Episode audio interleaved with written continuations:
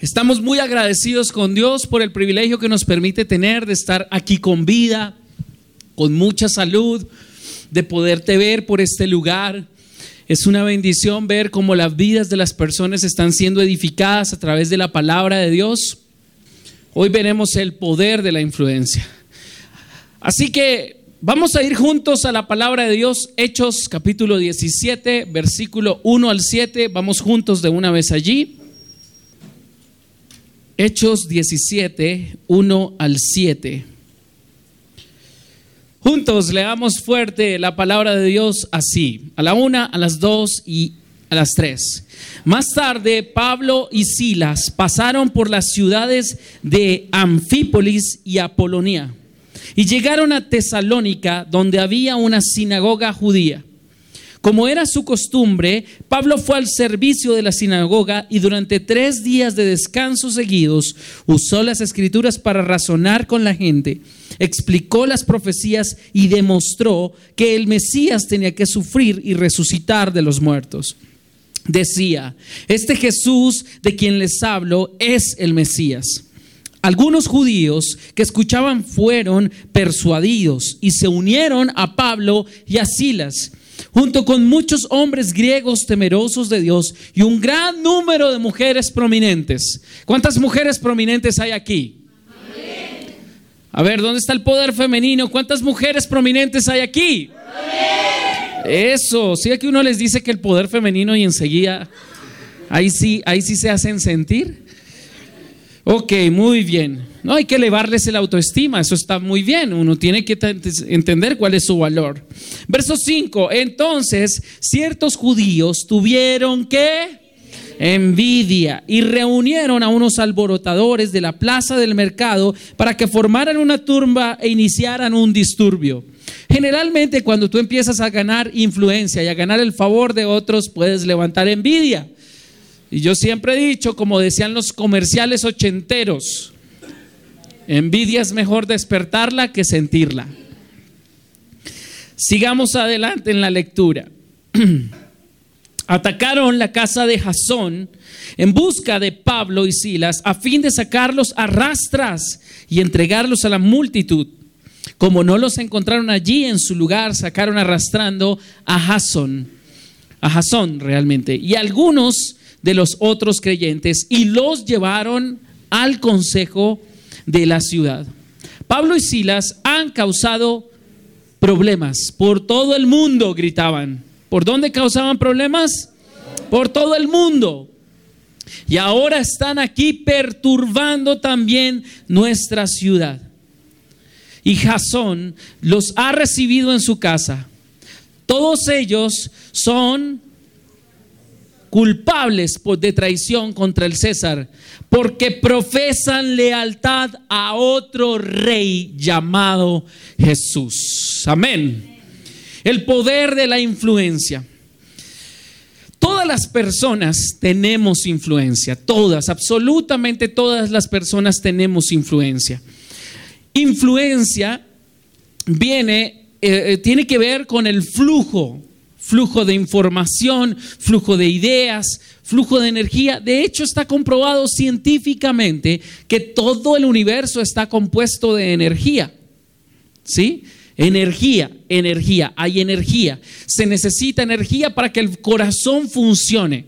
Se necesita, por eso cuando una persona está en un paro cardiorrespiratorio y, y, le, y hacen una reanimación, lo que hacen es darle una carga de qué? Energía eléctrica para que el corazón reciba ese impulso de energía eléctrica y vuelve a funcionar. Eso es lo que se busca hacer. Todo, absolutamente todo el universo está compuesto de energía. La energía se puede ver en la temperatura, la energía se puede ver en la corriente, la energía se puede ver en muchos aspectos de la vida. La física nos demuestra que todo en este universo tiene energía. Y la energía está en un intercambio dinámico constante en el universo. Todo lo que nosotros estamos viendo es un círculo, una, una afluencia de, de la energía. La energía eléctrica se convierte en energía lumínica cuando llega a estas lámparas. No podemos ver la electricidad, pero podemos ver una vez transformada la electricidad, la luz. Influencia es todo aquello que pasa o que trasciende o que es transmitido de una persona a otra, de un ambiente a otro ambiente. Eso es influencia. La influencia es importante. Todo el mundo está influyendo sobre alguien más. Tú en este momento, en este tiempo, estás influyendo sobre alguien más. Alguien está influyendo sobre ti en muchos aspectos de la vida realmente alcanzar cualquier cosa en esta vida o no alcanzarlo depende de la influencia. Y hay un poder impresionante. Los padres deberíamos influir sobre nuestros hijos. Amén. Los vendedores influyen sobre las decisiones de compra de sus clientes. Los gerentes influyen sobre sus empleados. Las esposos influyen sobre sus esposas, las esposas influyen sobre sus esposos. Los gobiernos influyen, sobre los, los pueblos y los pueblos influyen sobre los gobiernos también. Todo en esta vida es un intercambio de qué?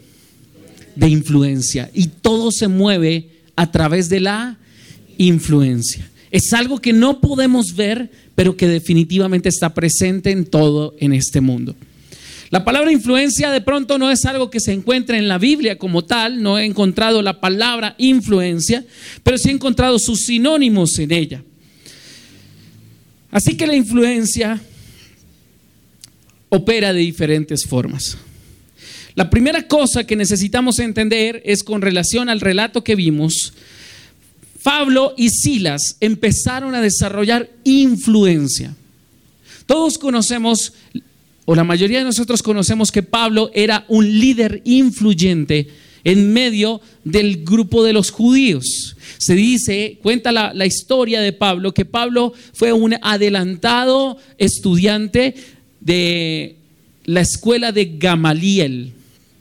Gamaliel era uno de los maestros más reconocidos y con mayor reputación en aquella época en Jerusalén. De hecho, ser un estudiante de Gamaliel era de por sí ya un honor, porque era, equiparado como haber sido, salido graduado de una de las mejores universidades. En esa época no existían las universidades, pero existían las escuelas de pensamiento y los maestros. Y dependiendo del maestro a que tú hayas seguido y del cual te haya enseñado, eso también determinaría tu reputación. Pablo era un hombre con mucha reputación tanta influencia y tanta reputación hubo en Pablo que él, siendo apenas un joven, influyó para sentenciar a la pena de muerte a Esteban, uno de los primeros discípulos, el primer mártir de la iglesia. Así que Pablo tenía influencia, tenía influencia entre los judíos, tenía influencia dentro de todo esto, pero una, en una ocasión ya cuando él se encuentra con Jesús, cuando el Señor se le aparece y él se convierte al Señor y después de pasar un tiempo en la iglesia preparándose y orando y siendo reconocido por la iglesia, eh, él empieza su ministerio. Y la influencia que tenía Pablo seguía operando en ciertos niveles, pero también asimismo despertó algunas envidias sobre su vida. Luego dice que Pablo y Silas Silas no era la mujer de Pablo, Silas era otro hombre. Y algunos dicen, ah, ¿cómo se llamaba la esposa de Pablo? Silas y el hijo Timoteo. Y no, nada que ver, esa novela no, no ahí, pero así empiezan los chismes. Pablo y Silas, dos compañeros de ministerio, dos personas que iban juntas. Esto me muestra la primer, un, un principio importante acerca de la influencia, del poder de la influencia en uno. Pájaros del mismo plumaje vuelan juntos. Pájaros del mismo plumaje vuelan juntos. Pablo no era un llanero solitario. Pablo tenía personas a su alrededor que compartían su visión, compartían su misión de manera temporal, compartían sus principios, compartían sus valores, Pablo entendía el valor de la conexión para poder desarrollar la asignación. La mayoría de nosotros, cuando venimos a la iglesia, estamos expuestos en algún sentido a solamente asistir y no pertenecer. Esta es una tentación, una de las tentaciones más comunes que tiene cualquier persona y cualquier seguidor de Cristo. Y es que asistir, pero no pertenecer. La única forma como tú puedes pertenecer a la iglesia es cuando tú tienes personas en la iglesia que te están cuidando. Personas que te están cuidando. De hecho, yo te voy a hacer una pregunta el día de hoy, porque pues no tenemos invitados el día de hoy, así que me voy a meter con la iglesia y te voy a hablar a ti, quiero edificarte a ti. Cuando dejas de asistir a la iglesia, ¿hay alguien a quien tú le cuentes y lo invites para que vaya a tu casa y se tomen un café aunque no vengas a la iglesia? ¿Tienes amistad, amistades en la iglesia? Y hablo de amistades, no conocidos. Amistades. Una de las razones por las cuales, dice por ahí la palabra, el diablo anda como león rugiente buscando a quien devorar. ¿Sí? Eh, ese no es un versículo de alguien solterón, no está hablando efectivamente que cuando tú miras en la naturaleza cómo cazan los leones, te vas a dar cuenta que los leones buscan separar algún miembro de la manada de su manada. ¿Quiénes alguna vez han visto eso? Ok. Así cazan los leones, todos los depredadores. Van y cuando los manadas van a beber agua, ellos también van a beber agua y luego se hacen afuera y cuando van saliendo la manada de beber agua, los leones empiezan a acechar la manada. Ellos no pueden atacar la manada. No lo pueden atacar porque la manada junta es muy poderosa y muy fuerte. Es muy fuerte y muy poderosa. Así que los leones lo que hacen es empezar a asustar la manada y hacerla correr. Y su estrategia básicamente es que cuando la manada corre hacia un lugar o hacia el otro, alguno de los individuos tal vez no está conectado a uno de sus miembros, al grupo, y de pronto se desprende. Generalmente las más expuestas son las crías, ¿verdad? Porque la mayoría de ellos están acostumbrados a que en manada se vive y se protegen los unos a los otros. las crías no están todavía acostumbradas a eso. Así que la manada corre, huye, es confundida por los, leones, trata de protegerse unos a otros y de pronto en, en, esa protección de mirarse unos a otros, la cría puede quedar descubierta. ¿Y qué es lo que hace el león? Trata de perseguir la cría hasta que la cría se separa del grupo. Y después de que la cría está separada del grupo, lo más seguro es que se lo van a, se lo van a comer. Cuando la palabra de Dios, el apóstol Pedro utiliza esta analogía, lo dice de esa forma. La mayoría de nosotros vamos a pasar por dificultades. La mayoría de nosotros en algún momento de nuestra vida trataremos de cruzar la barrera de la traición. ¿Saben cuál es la barrera de la traición? Es el momento donde estás tal vez pasando por una dificultad, una tribulación en tu vida y posiblemente hayas orado, le hayas pedido a Dios y no haya pasado nada. Y la barrera de la traición es ese momento en el cual yo me acerco y digo, Dios no me escucha, Dios no quiere hacer nada. Y entonces yo me alejo.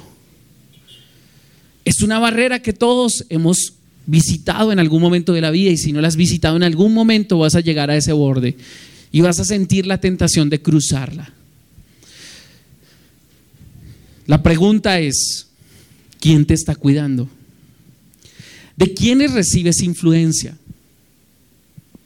Si tu influencia está, eh, hablaba con alguien esta semana, si tu influencia depende solamente del pastor, déjame decirte que estás en un serio riesgo porque yo de manera directa no podré influir a más de 10 o 12 personas al mismo tiempo.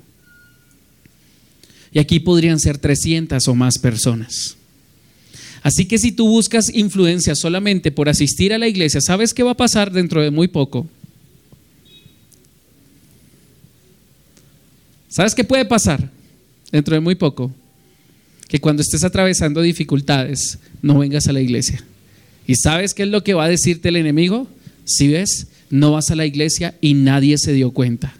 Nadie te ha llamado. Efectivamente, porque no estás conectado. Porque asistes pero no perteneces. Así que ahí está el valor de la influencia de ir siempre acompañado en esta vida de fe. Necesitamos a alguien a nuestro lado que nos esté acompañando en nuestra vida de fe. Esa persona a la cual le doy la autorización de que si yo estoy haciendo algo malo, me mires a la cara y me digas, eso no está bien. Eso que estás haciendo está mal. Pablo y Silas llegaban a tener esa relación que en una ocasión se separaron. Se agarraron, como se agarran los amigos y se separaron. Muchos años, mucho tiempo pasaron juntos, pero hubo un momento de desacuerdo y se separaron. Sí, San Pablo y San Silas. En esta ocasión dice que cuando ellos juntaron su influencia, llegaron a una ciudad, ¿cierto? Y en esa ciudad, que era Tesalónica, se quedaron allí y fueron a la sinagoga. Y me encanta algo que estaban haciendo ellos dos. Dice que gracias al poder del Espíritu Santo, la influencia del Espíritu Santo sobre ellos, las personas que escucharon su mensaje fueron persuadidos y se unieron a Pablo y a Silas. Usaron su influencia. Dios necesita tu influencia para que su reino sea extendido. Pero no puede ser extendido el reino, de, el reino de Dios a otras personas si primero no permites que la influencia del reino esté sobre tu vida. ¿Qué es un reino? Constantemente lo digo, pero lo voy a volver a decir.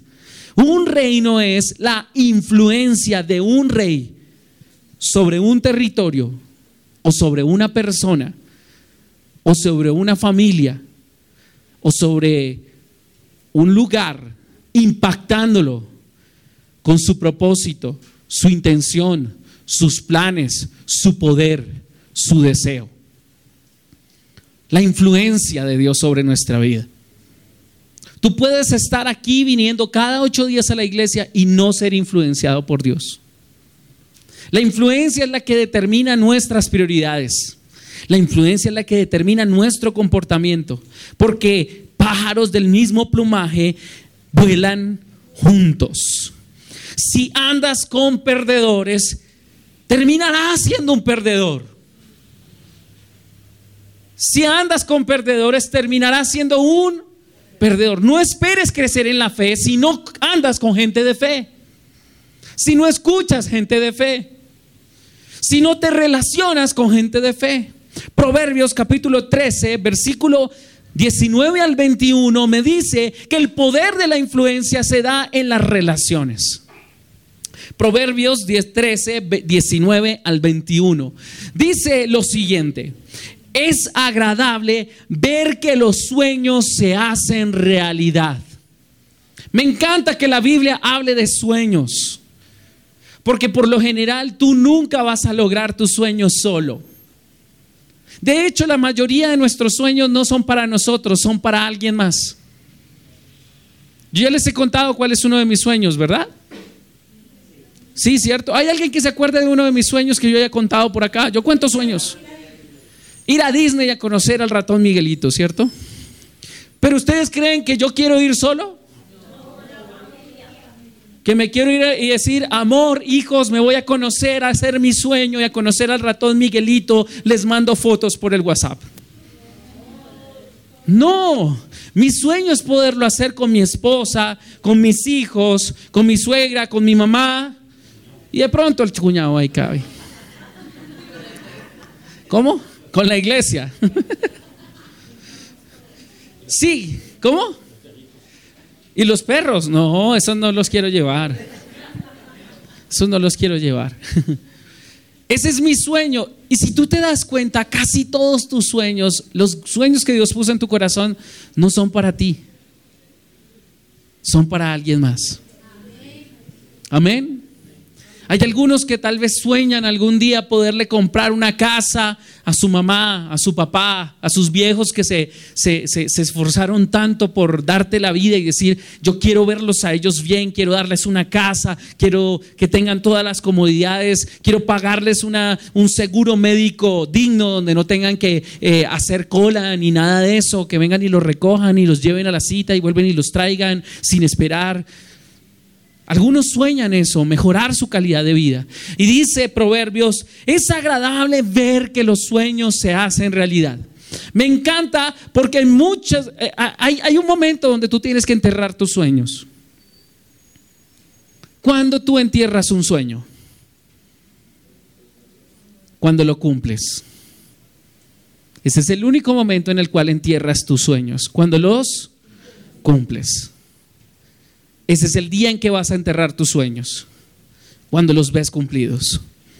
Pero los necios se niegan a abandonar el mal para alcanzarlos. La mayoría de nosotros queremos llegar a un lugar, pero no nos relacionamos con personas que nos lleven a ese lugar. La mayoría de nosotros queremos estar en ciertos lugares en diferentes momentos de la vida y en diferentes aspectos, en la economía, en las finanzas. ¿Te gustaría ser libre financieramente? ¿Te reúnes con gente libre financieramente? No me contestes a mí, contéstate a ti. Es tu vida. ¿Te gustaría tener una, una, mejor relación en tu familia, con tus padres, con tus hermanos, con todos? ¿Te relacionas con gente que tiene buenas relaciones en su familia? ¿Te gustaría ser una persona de fe, una persona que tiene buena palabra, que anima a otros? ¿Te relacionas con gente que anima a otros, que tiene fe? Pero tienes la oportunidad de hacerlo y no lo haces. ¿Por qué? Porque solo los necios se niegan a abandonar su zona de confort, su mal, para alcanzarlos. Soñar no cuesta nada, pero hacer los sueños realidad te puede costar todo. Verso 20. Y el consejo sabio. Camina con sabios y te harás sabio. Camina. Caminar es ir juntos en el camino, es ir juntos en la jornada, es estar ahí uno al lado del otro, cumpliendo sueños pequeños. Estableciendo metas, necesitas asociarte con las personas correctas, relacionarte con las, con las personas correctas, porque si sigues andando con perdedores, terminarás siendo un perdedor. En cualquier área de tu vida con la cual te estés relacionando con perdedores, terminarás siendo como ellos. Tal cual como son ellos, así vas a ser tú. Ese es un principio. Si andas con sabios, te harás sabio. Pero si te sigues juntando con, con necios, te vas a meter en dificultades. Tu vida vale demasiado como para que la estés desperdiciando con gente que no entiende el valor de la vida. Tu llamado es demasiado valioso como para que sigas andando con gente que no sabe ni siquiera para qué fueron llamados. 21. Los problemas persiguen a los pecadores, mientras que las bendiciones recompensan a los justos. Cuando te relacionas bien, recibes recompensa. A ti te gustaría ser promocionado, busca gente que ya esté en un nivel más alto que tú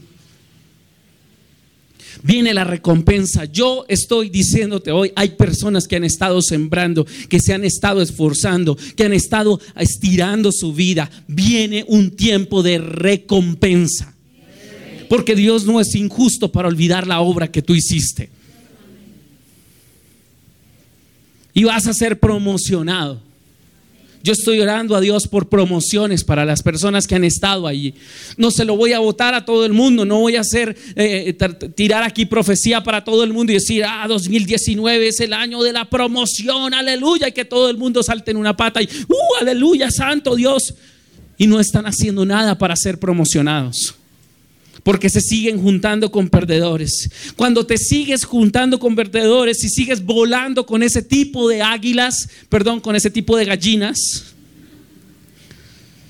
inconscientemente tomarás su forma de ser. Inconscientemente desarrollarás sus hábitos. Inconscientemente vas a asumir ese mismo punto de vista acerca de la vida que ellos tienen. Inconscientemente tomarás su negatividad y serás una persona negativa. Te vas a seguir reuniendo con gente cínica, tú seguirás siendo el cínico. Serás el próximo de la lista. Vas a absorber su dolor, su amargura si te sigues reuniendo con ellos, ten cuidado con la influencia que recibes, porque pájaros del mismo plumaje vuelan juntos. Tienes el poder de cambiar. Es tanto el poder de cambiar que Jesús dijo, si alguno está en Cristo es una nueva persona. Todo es absolutamente nuevo. Entonces, ¿por qué? Si ya Cristo hizo todo lo que tenías que hacer, te dio su espíritu, sigues todavía allá sin salir del mismo lugar porque no te estás relacionando correctamente. Necesitamos, necesitamos desesperadamente relaciones aquí en la iglesia. Oro para que esta iglesia no tenga grupos, oro para que esta iglesia sea una iglesia de grupos. Hay personas que se reúnen semanalmente, se conocen los unos a los otros, hablan, oran, están pendientes los unos a los otros, se animan los unos a los otros, se dan fe los unos a los otros, se cuidan los unos a los otros. Hay otros que son los unos, pero no están con los otros. ¿Con quién estás? ¿Con quién estás aquí?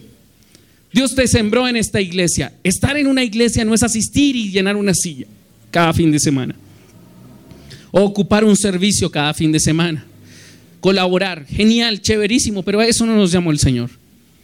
Nos llamó a hacer influencia. ¿Nos llamó a qué? A hacer influencia. Así que muchos de nosotros es posible que estemos viviendo la vida de otros, no la nuestra.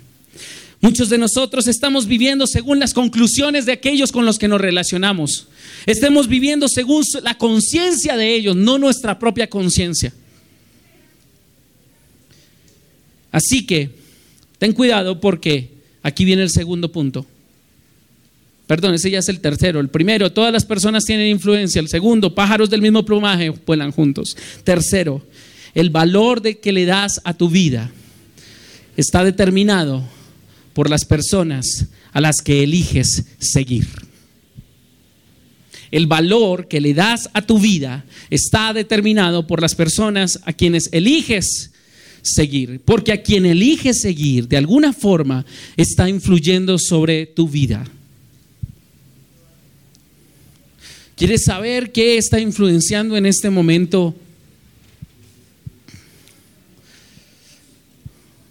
tus prioridades, en qué estás pensando. Quiero decirte algo.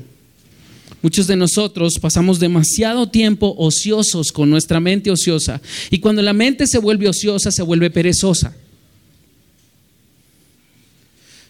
¿Quién, ¿Quién, alguna vez ha tenido un momento de su vida, como yo lo he tenido en algunos, donde entre más duerme, más cansado está?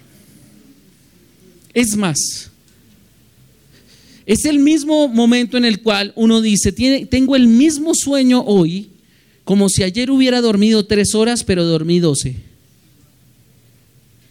¿Alguien ha experimentado el hecho de solo poder dormir tres o cuatro horas y al otro día estar como un zombie? Como un oso panda así con esas ojeras puestas. Y uno está así como un zombie. Y hay otros momentos de la vida donde hemos dormido 12 horas y nos levantamos y seguimos como un zombie, con sueño. Ten mucho cuidado con, lo que influencia tu mente, tus pensamientos, en qué ocupas tus pensamientos. Por ejemplo, le doy gracias a Dios por algo. Me alegró ver una noticia. A mí no me alegra el mal de los demás, pero me alegra, me alegró ver una noticia. Uno de los programas más populares de uno de los canales más importantes del país y de mayor influencia, están preocupados los directores porque ha bajado su audiencia. Este, este programa tiene una duración como de unas tres horas semana, tres horas. Eso es bastante para un programa de televisión. Su nombre es La Red.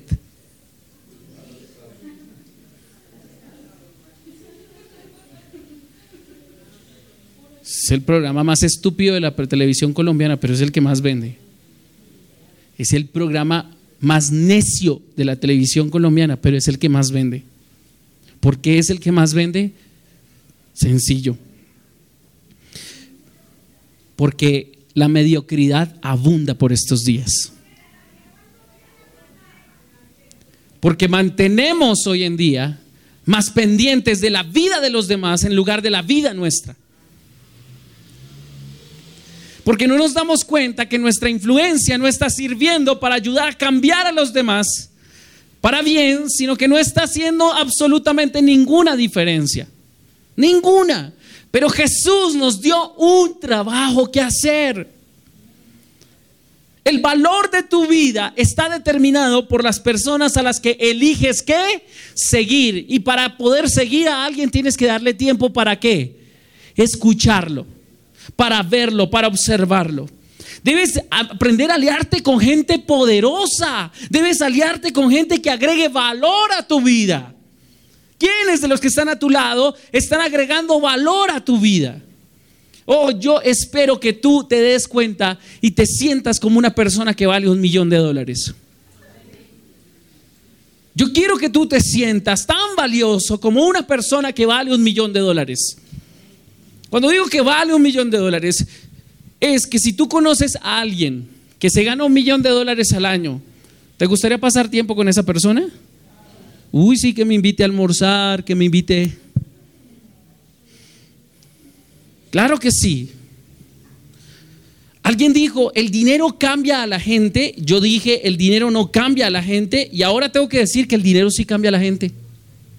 Lo primero que hace el dinero en tu vida es que cambia tu autoestima.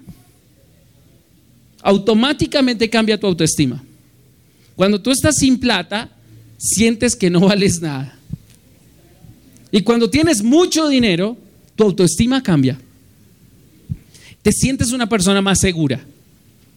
Con dinero las personas se sienten más seguras. El dinero no garantiza la seguridad, pero da la sensación de seguridad. Porque cuando no tienes dinero, tu vida empieza a sentirse insegura. ¿Qué va a ser de mí? ¿Cuál va a ser mi futuro? Eso es absolutamente normal y natural. Así que el dinero puede cambiar tu autoestima.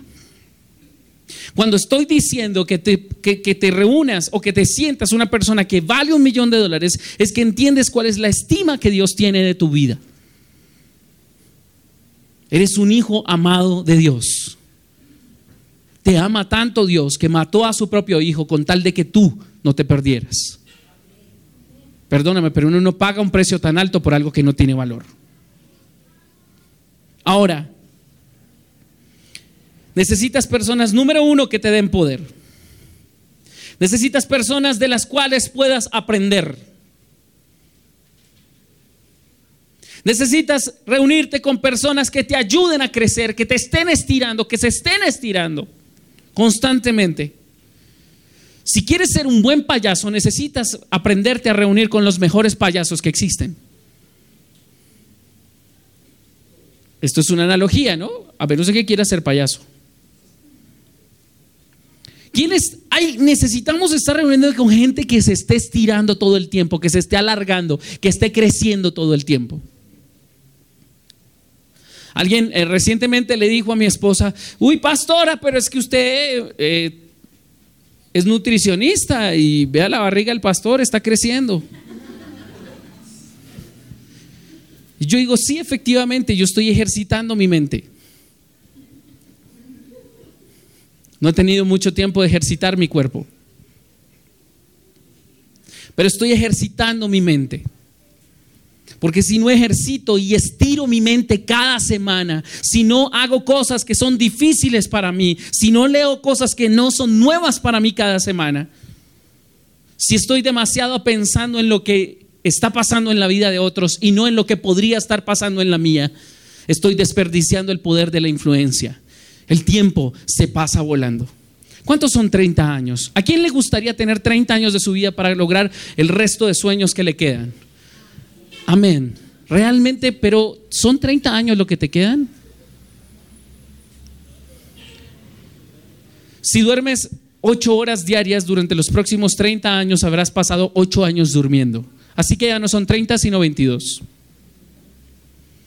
Si duermes, eh, perdón, si te transportas más o menos eh, una hora diaria entre, entre todos los transportes, los desplazamientos que debes hacer entre tu casa y la iglesia, tu casa y tu trabajo, etcétera, etcétera, tú podrías pasar perfectamente tres años más solamente entre un bus, entre el carro, entre el tráfico, tres años de tu vida seguidos. Así que ya no tienes 22, tienes 19 años solamente. Ahora, si utilizamos el, tiempo que utilizamos en bañarnos, arreglarnos, vestirnos y comer, podríamos gastar perfectamente otros dos años en nuestra vida. Ya no tenemos 30, tenemos 17 años. Y si te sigo haciendo la cuenta, te quedan como cinco años nomás. Y el tiempo es el único bien que no regresa. No va a regresar a tu vida. Algunas personas dicen, ah, voy la otra semana a la iglesia, genial, te felicito. Nunca vas a recibir la palabra que estaba preparada para ti. Esto es como el maná. La palabra de Dios es como el maná, ¿sabías? Si no lo coges ese día, ya lo perdiste. No puedes acumular. Si te quieres seguir alimentando, quieres seguir creciendo, necesitas reunirte con gente que esté creciendo con gente que, debe, que está haciendo lo que tú deberías estar haciendo. No dejes que tu vida se quede al azar. De pronto sucede algo. No, no va a suceder nada. Necesitas ser intencional. Necesitas ir a la cumbre de la vida. Necesitas ir a la cumbre de la vida. Alguna vez les dije y se lo repito el día de hoy. Los hábitos difíciles te llevarán cuesta arriba. Los hábitos sencillos te llevan cuesta abajo en la vida. Yo prefiero, René González, apuntar tan alto y fallar que apuntar demasiado bajo y acertar. Yo no pretendo en este mundo pasar como una uno más del montón. ¿Por qué carambas querer encajar entre muchos sin así para destacar como pocos? ¿Por qué carambas te mantienes ahí abajo en donde todo el mundo está? Abajo está sobrepoblado. ¿A quién le encanta Transmilenio en horas pico? Está sobrepoblado Transmilenio. Sobrepoblado Transmilenio. Nos gustaría transportarnos como pocos. A ninguno de nosotros nos gusta la chusma. Se le llama chusma a la reunión de montón de gente, donde hay de todo. Necesitamos vencer un enemigo llamado promedio. ¿Un enemigo llamado qué? Promedio. Mediocridad. Hoy en día hay tanta mediocridad en este mundo que parece un mal endémico que necesitamos desarrollar de nosotros y decir, no puedo dejarme seguir, dejarme influenciando por la mediocridad que todo el mundo lo hace, es que todo el mundo lo hace, es que todo el mundo lo hace, pues que todo el mundo lo haga porque el mundo pasa y sus deseos. Pero el que hace la voluntad de Dios permanece para siempre. Y yo quiero que tú permanezcas para siempre porque tu vida vale más que un millón de dólares. Tu tiempo vale más que un millón de dólares. Cada día de tu vida es tan valioso y no regresa que vale más de un millón de dólares. Un millón de dólares se pueden perder, pero un día jamás. Un día jamás. ¿Por qué necesitamos evadir la mediocridad y la influencia de la mediocridad y este mundo en, este, en ese sentido? Porque ser mediocre es fácil. No se requiere ningún esfuerzo para ser un perdedor. No necesitas ninguna motivación para quedarte donde estás. Puedes quedarte ahí donde estás toda la vida. Y no necesitas tener motivación, disciplina para eso. Pero si quieres llegar alto, si quieres llegar a los lugares donde Dios quiere ponerte, entonces vas a tener que salir de la mediocridad, pensar como pocos piensan, hacer lo que pocos piensan, luchar como pocos luchan, destacar como pocos lo hacen.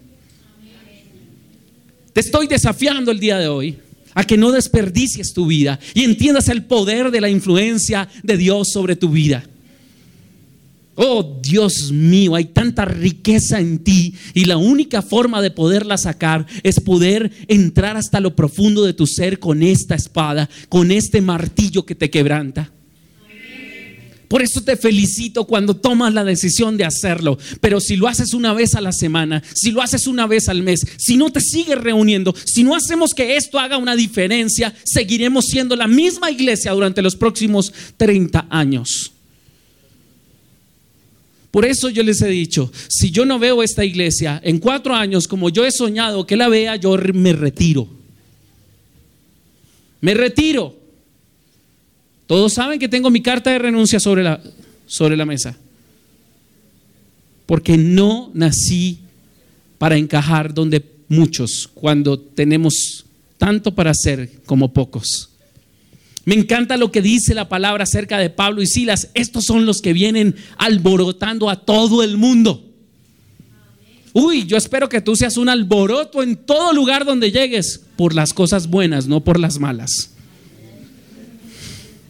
que seas famoso. ¿Por qué? Por las cosas buenas, porque el reino de Dios está contigo, porque donde vas tú, algo está cambiando en la vida de las personas. La gente quiere seguirte, la gente quiere meterse contigo, hasta las mujeres prominentes te siguen.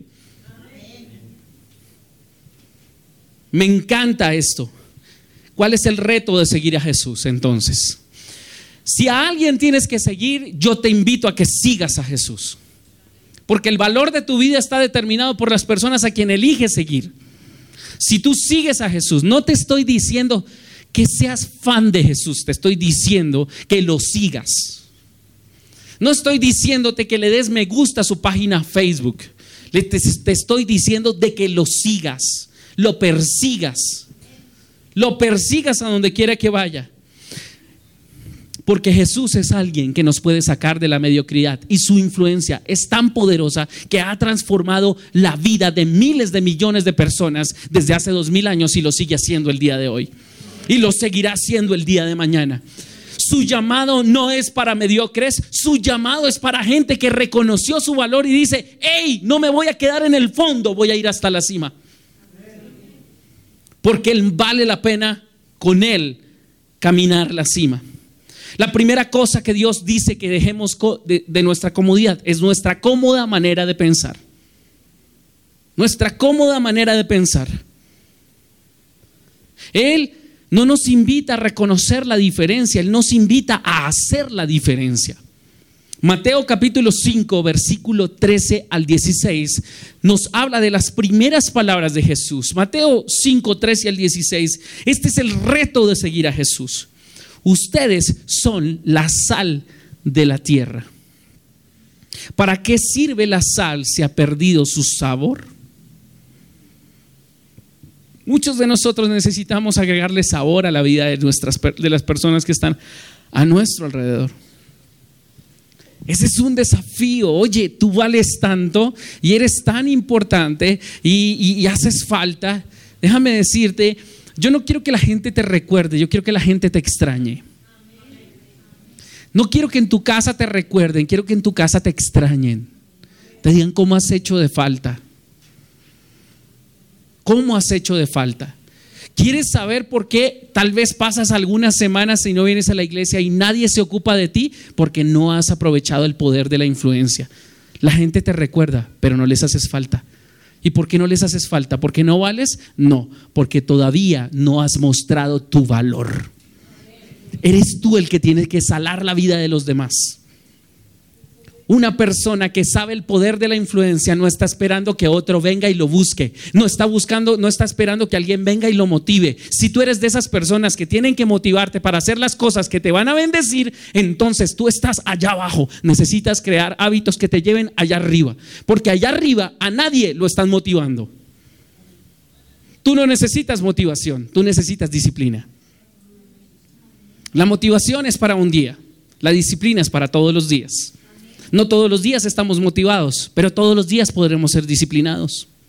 No todos los días tendremos las ganas de hacerlo. Es posible que la disciplina nos lleve a hacerlo, aunque no tengamos ganas. Y eso hará que nuestra influencia trastorne totalmente nuestro mundo y el mundo de los demás. Causaremos una diferencia. Ustedes son la sal de la tierra, pero ¿para qué sirve la sal si ha perdido su sabor? ¡Ey, dame tu sabor! Dame tu dulzura. Dame tu delicia, dame tu riqueza, hazme extrañarte en este lugar. Que diga, oye, ¿cómo me hace falta esta persona? ¿Cómo me hace falta? ¿Dónde estará? ¿Qué pasará con esta persona? No importa si me deja en visto, lo voy a escribir. Muchos me dejan en visto muchas veces.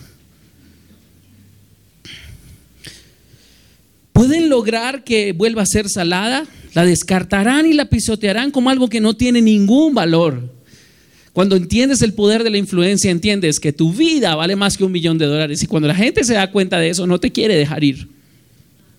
No te quiere dejar ir. 14. Ustedes son la luz del mundo. Como una ciudad en lo alto de una colina que no puede esconderse. Como una ciudad en lo alto o una ciudad en lo bajo. ¿Hacia dónde queremos ir? ¿Hacia arriba o hacia abajo? La influencia nos va a llevar hacia arriba o hacia abajo. Hacia arriba o hacia abajo, hacia cualquiera de los dos, pero nos va a llevar. Siempre he dicho que en la vida tú o estás creciendo o estás muriendo, pero nunca estás detenido. Porque todo el tiempo estamos cambiando. Y hoy te estoy diciendo, Dios te dio un hermoso regalo y es tu influencia. Y Dios te dio un hermoso regalo y es la influencia de elegir la influencia de, los demás. La influencia es lo que puede cambiar tus prioridades. ¿Te enamoraste? ¿Conociste un chico o una chica que tocó tu corazón y te invitó a salir este viernes? ¿Ves cómo cambió la influencia de esa persona, la presencia de esa persona cambió tu agenda? Esa persona te hace sentir especial. Por mucho tiempo has estado esperando a alguien que te haga sentir especial. Y eres capaz incluso de dejar de ir a la iglesia con tal de salir el sábado en la noche con esa persona. Eso es lo que hace la influencia. Ni bueno ni malo, es solo influencia. La pregunta es, ¿quieres que Dios haga algo en tu vida?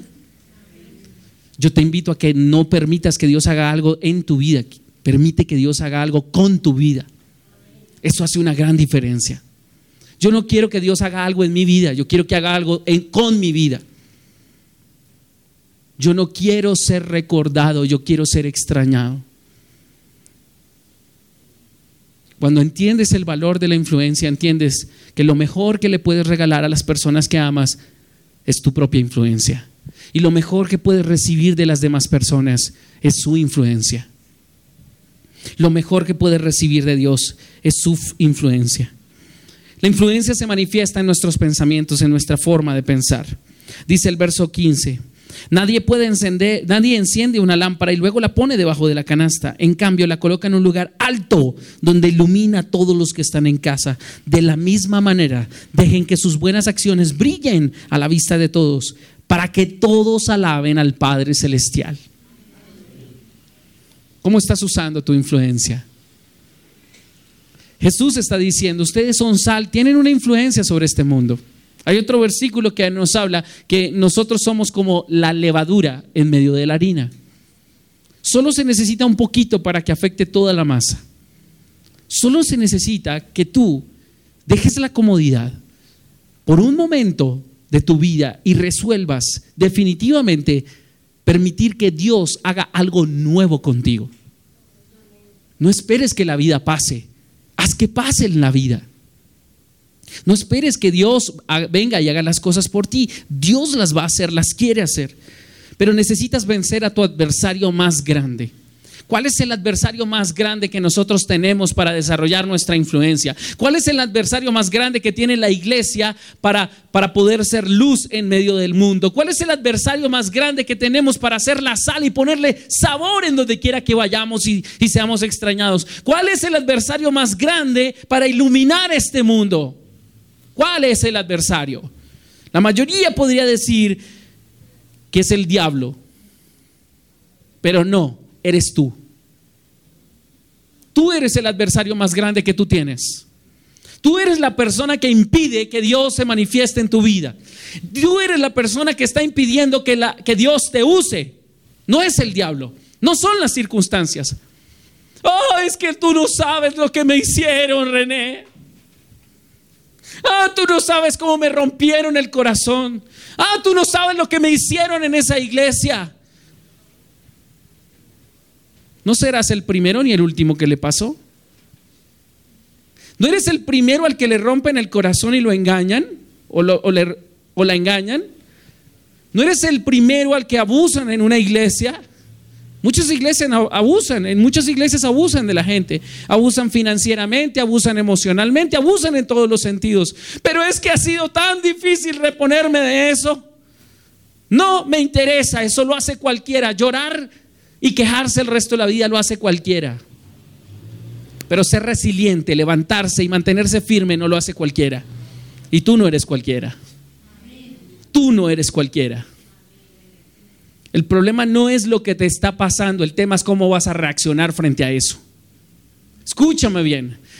El problema no es que te partieron el corazón, el tema es qué vas a hacer al respecto. El tema no es si quebraste en tu negocio, no serás el primero que se quiebra ni el último que se va a quebrar. El tema es qué vas a hacer al respecto. No serás el primero al que le dijeron que no una y otra y otra y otra vez. La gente que entendió que su influencia era poderosa y que tenía algo para dar en este mundo, entendió que, que solamente 100 no los llevaron a un sí.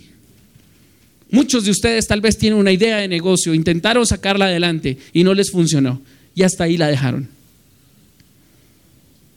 ¿Por qué? ¿Porque alguien les dijo que no? Todos los emprendimientos en este mundo pasaron por no, no, no, no, no, hasta que alguien ve, ve un millón de dólares detrás de tu negocio y te dice sí.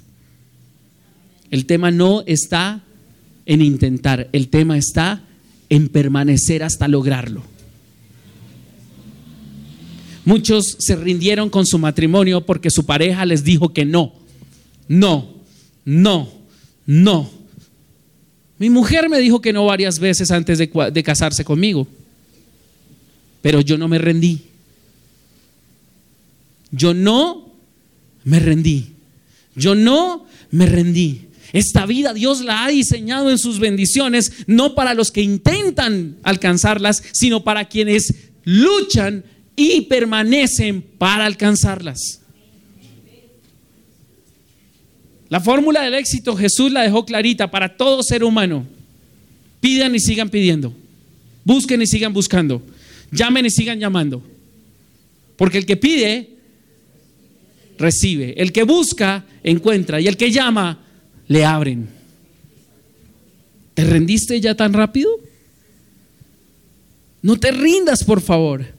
Tu adversario más grande eres tú mismo. Hay un proverbio eh, africano que dice que si tú no tienes un enemigo por dentro, no hay un enemigo fuera que te pueda derrotar. Escúchame bien, si no tienes un enemigo dentro, no hay un enemigo afuera que te pueda derrotar. Entonces, ¿qué necesitas hacer? Lo primero, necesitas entender tu responsabilidad frente a la influencia en tu vida, el poder de la influencia en tu vida. Revisa todo lo que está influenciando tu manera de pensar, tus opiniones, tus emociones, tus pensamientos, tu agenda tu tiempo, tus prioridades. Recuerda, tu agenda es lo más valioso que Dios te dio. Las 24 horas de cada día son las 24 horas de mayor importancia en este momento. No importa cuánto dinero tengas en el bolsillo, si no sabes cómo administrar el tiempo, no importa cuánto dinero tengas, no importa cuántas relaciones tengas. Lo más importante es que el tiempo, porque ese no regresa. El maná, el día que yo no leo esta palabra, ese día lo perdí. ¿Por qué? Por una simple razón. Es maná, no lo puedo acumular.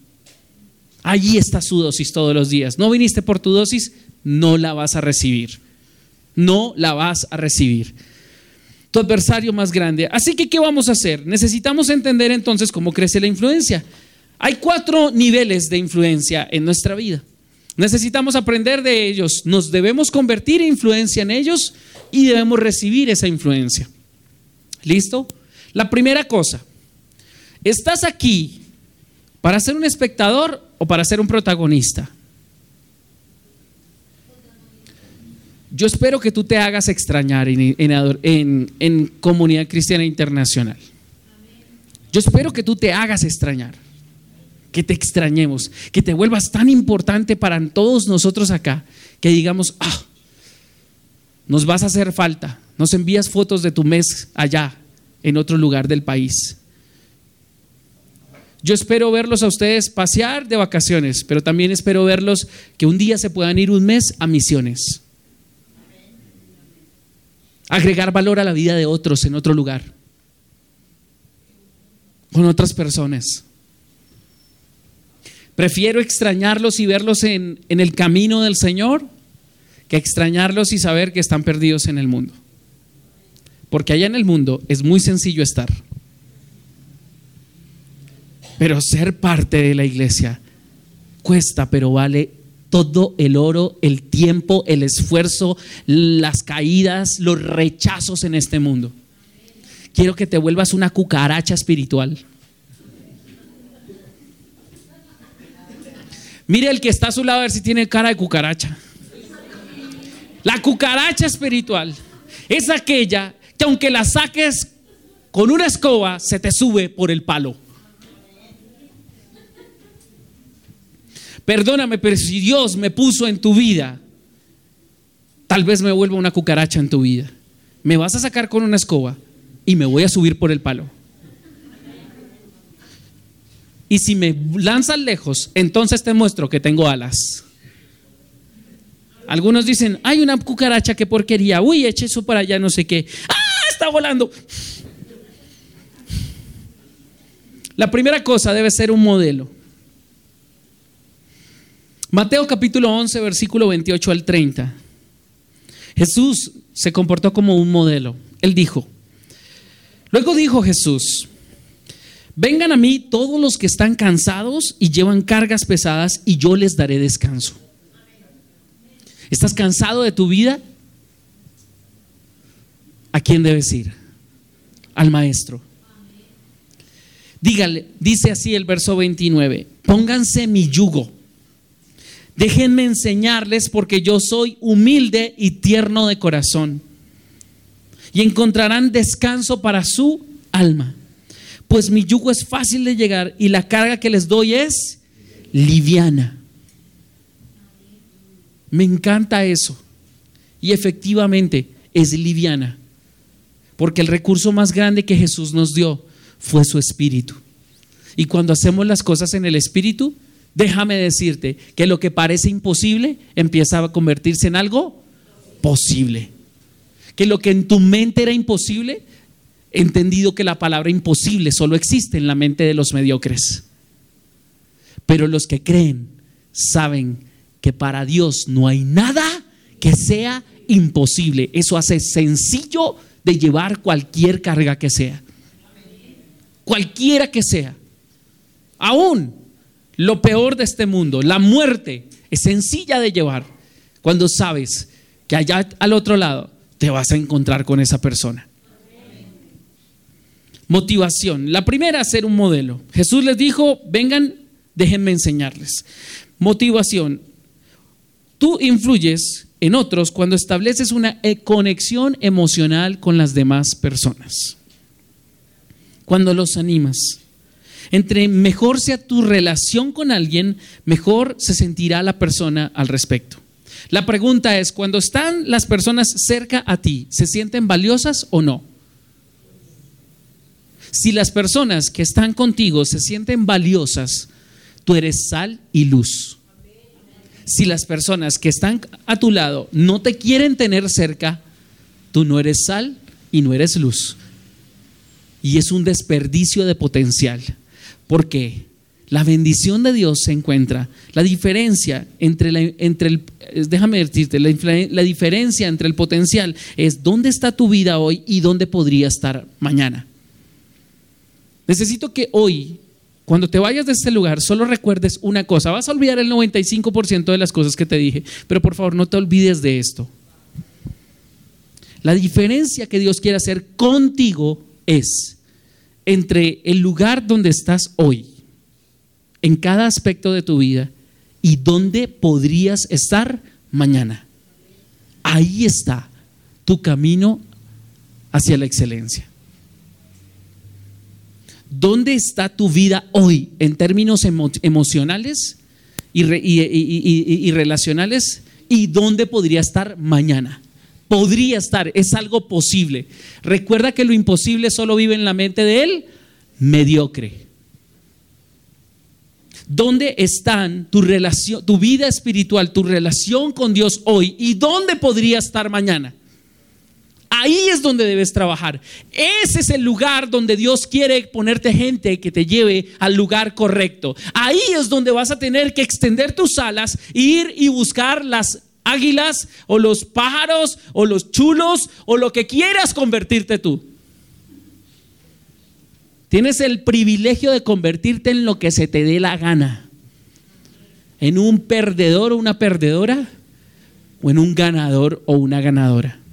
No me interesa dónde estás hoy, no me interesa dónde estuviste ayer, me interesa hacia dónde te dirige. El diablo no está preocupado por dónde estuviste ayer, el diablo no está preocupado por dónde estás hoy, el diablo está preocupado es hacia dónde te diriges. ¿Hacia dónde vas? Amados hermanos, verso 2 de Corintios 13, 11. Amados hermanos, termino mi carta con estas últimas palabras. Número uno, gózate la vida. No tiene, es posible que duela, pero te la puedes gozar. Si has estado en el gimnasio alguna vez en la vida, sabrás lo que es el dolor con alegría. Todo sea por esos kilitos de menos, esos gorditos de menos. Estén alegres, aprende a disfrutarlo. Crezcan hasta alcanzar la madurez. Anímense. Esa es la motivación. Los unos a los otros. Pero si no caminas con nadie, ¿quién te va a animar? ¿Tienes una tarea? Yo te dejo ese desafío. Yo te dejo el desafío. Debes hacer a alguien, al menos una persona, que sea tu amigo en la iglesia. Tu amigo, no tu conocido. No con quien conoces su nombre. Es con, con quien usualmente tomas café. Es con quien usualmente consultas. Es con quien usualmente haces planes. Es en quien piensas cuando vas a ver el partido de la selección Colombia. Es en quien piensas cuando vas a invitarlo a tu cumpleaños o al cumpleaños de tus hijos o al cumpleaños de tu papá. Es esa persona que se ha vuelto necesaria en tu vida y la extrañas. Es esa persona que te llama solamente porque quería saber cómo estabas. Amén. Vivan en paz y armonía. Entonces el Dios de amor estará con ustedes. Me encanta eso. Tú puedes decir, yo no siento que Dios está conmigo. Sencillo, no sientes que Dios está contigo porque Dios se manifiesta en tu vida a través de otras personas. Si no sientes a Dios en tu vida es porque no tienes a otras personas que tienen a Dios en su vida. Tercero, mentor. El nivel de influencia modelo es simplemente yo veo lo que sucede y eso me está impactando. Lo veo tantas veces que me impacta. Veo tantas veces a la gente orar que yo quiero orar. Motivación. Tantas veces me han dicho que lo haga que por fin lo voy a hacer. Ahora, mentor, este nivel es donde tú eres guiado activamente por otra persona. Y esa persona te ayuda a llevar una vida mejor. Muchos de los que están aquí me han hecho su mentor. No sé qué voy a hacer. Voy a tener que hacer cupos porque no voy a alcanzar a ser mentor de tantas personas que me dicen, pastor, venga, no sé qué, pastor, le doy permiso de que sea el pastor. Y yo, me quieren todos como su mentor, Señor. Entonces voy a tener que ir al cuarto nivel, pero antes de leer el del mentor, Mateo capítulo 4, versículo 17 al 19. A partir de entonces, Jesús comenzó a predicar como un mentor. Arrepiéntanse de sus pecados y vuélvanse a Dios, porque el reino del cielo está cerca. No puedes recibir la mentoría de Dios. No puedes pensar que Dios va a llevarte a una vida mejor. No puedes pensar que Dios te va a guiar arriba si no cambias tu manera de pensar y dejas que su influencia entre en ti. Así que el versículo 18 dice, cierto día mientras Jesús caminaba por la orilla del mar de Galilea, vio a dos hermanos, a Simón, también llamado Pedro, y Andrés que echaban la red en el agua porque vivían de la pesca. Jesús los llamó y les dijo, síganme y yo les enseñaré cómo pescar personas. Este es el tercer y cuarto nivel. El tercer nivel es el nivel del mentor, que corresponde a quién? Una persona que lleva tu vida a otro nivel. Es una persona que te va a sacar de tu nivel de conformidad. Es una persona que te va a desafiar, que te va a retar, que te va a llevar a donde esa persona ya estuvo. Pero luego, el cuarto nivel y por último es el multiplicador. Jesús les dijo, vengan y no voy a hacer mejores sus vidas solamente. No solamente les voy a dar una vida nueva, les voy a enseñar cómo cambiar la vida de otras personas. Toma notas, no para aprender, toma notas para enseñar. Te voy a desafiar esta semana. ¿A quién le vas a enseñar este mensaje esta semana?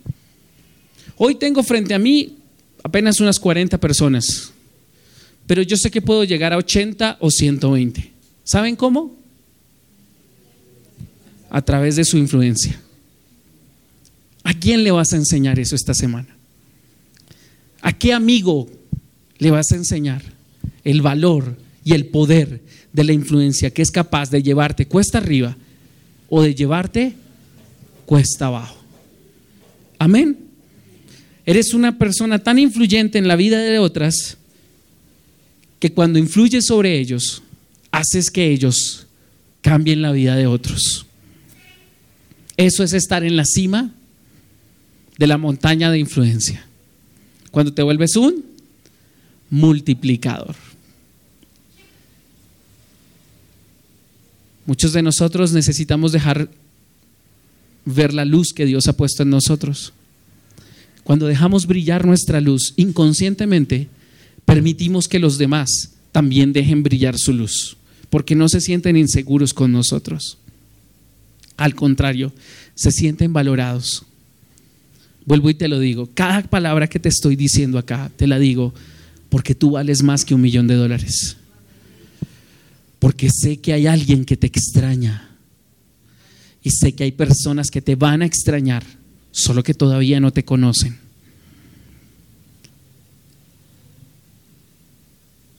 Pero no va a ocurrir nada trascendental hasta que no elijas seguir a Jesús. Toma su yugo, toma su carga. No sigas cargando. ¿Para quién cargas esos ladrillos? ¿Para quién cargas todo ese peso? ¿Para ti? Ese peso son recuerdos, ese peso son experiencias, frustraciones del pasado, los no que te dijeron, Hoy necesitamos liberarnos incluso de los no que nos dijeron atrás. Quiero decirte que si realmente vas a ser una persona de influencia, vas a recibir persecución. Ese es el precio de la influencia. Te van a juzgar, no te van a conocer. Pero muchos de los que te persiguen hoy, mañana te estarán siguiendo. Y otros simplemente se irán de tu vida porque no son parte de tu asignación. Señor Jesús, yo en esta noche quiero hacer lo que dice tu palabra. Hay algo para hacer. Y es arrepentirme. Es arrepentirme. Es volverme a ti, Señor. es salir de la mediocridad de este mundo y entrar en la cima, Señor. En la cima de aquellas cosas, Dios, que no están al alcance de muchos. No porque sea difícil, sino porque su mentalidad no les permite hacerlo. Oro para que cada persona que está aquí escuchándome, tú que estás frente a mí, Tú que tal vez has desperdiciado mucho tiempo, tú que lo has intentado una y otra vez y siempre terminas en el mismo lugar. Lo más importante no es cómo se movió esa piedra o no, cómo lograste hacerlo o no. Lo importante es quién te has convertido después de eso. Hoy estamos aquí, rendidos delante de ti, Jesús. yo entrego mi vida, Señor. Me convierto a ti. Me voy a convertir en alguien distinto.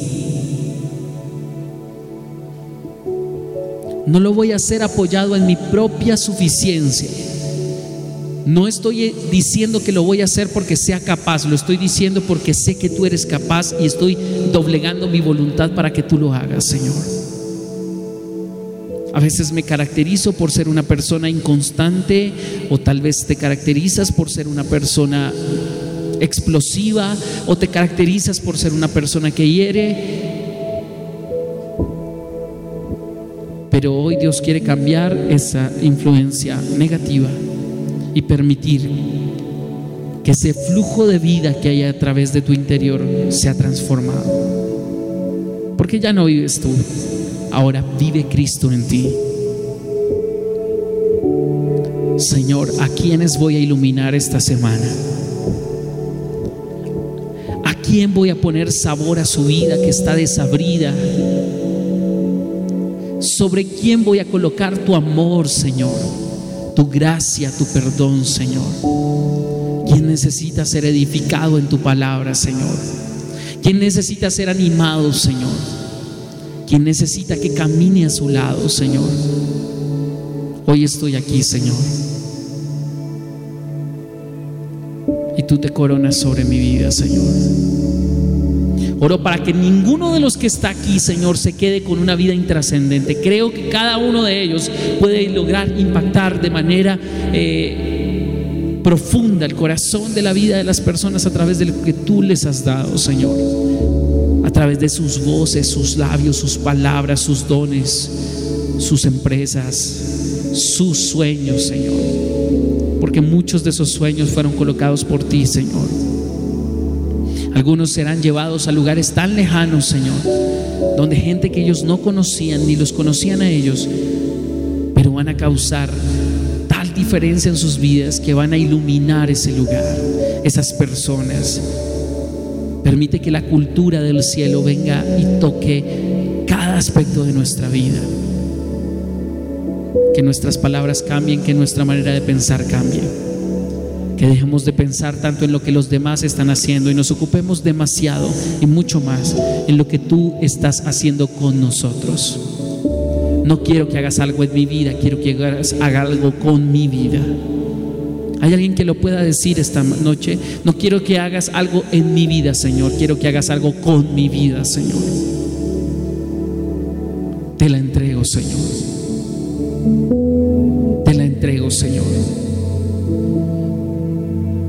Quiero que ser un canal a través del cual fluye tu poder, Señor. Fluye tu gracia, fluye tu amor, Señor. Necesitas ser lleno del Espíritu Santo. Ahora dile, dame el Espíritu Santo de Dios. Díselo, dame el Espíritu Santo de Dios, Padre. Necesito el Espíritu Santo de Dios porque recibo poder cuando viene tu Espíritu sobre mí. Cuando tu Espíritu está sobre mí, no soy yo, eres tú, Señor a través de mí. No eres tú haciendo algo en mí, eres tú haciendo algo conmigo, Señor, para otros.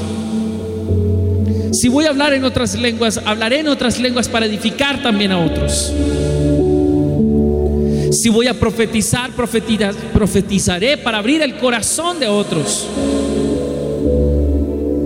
Si tengo don de sanidad, Extenderé mis manos para que otros sean sanados y sean liberados, Señor, y su camino sea más sencillo, su yugo sea más fácil, su carga sea más sencilla de llevar.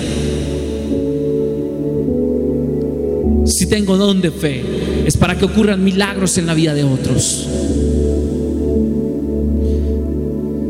Pero nada de esto es suficiente si no tengo amor.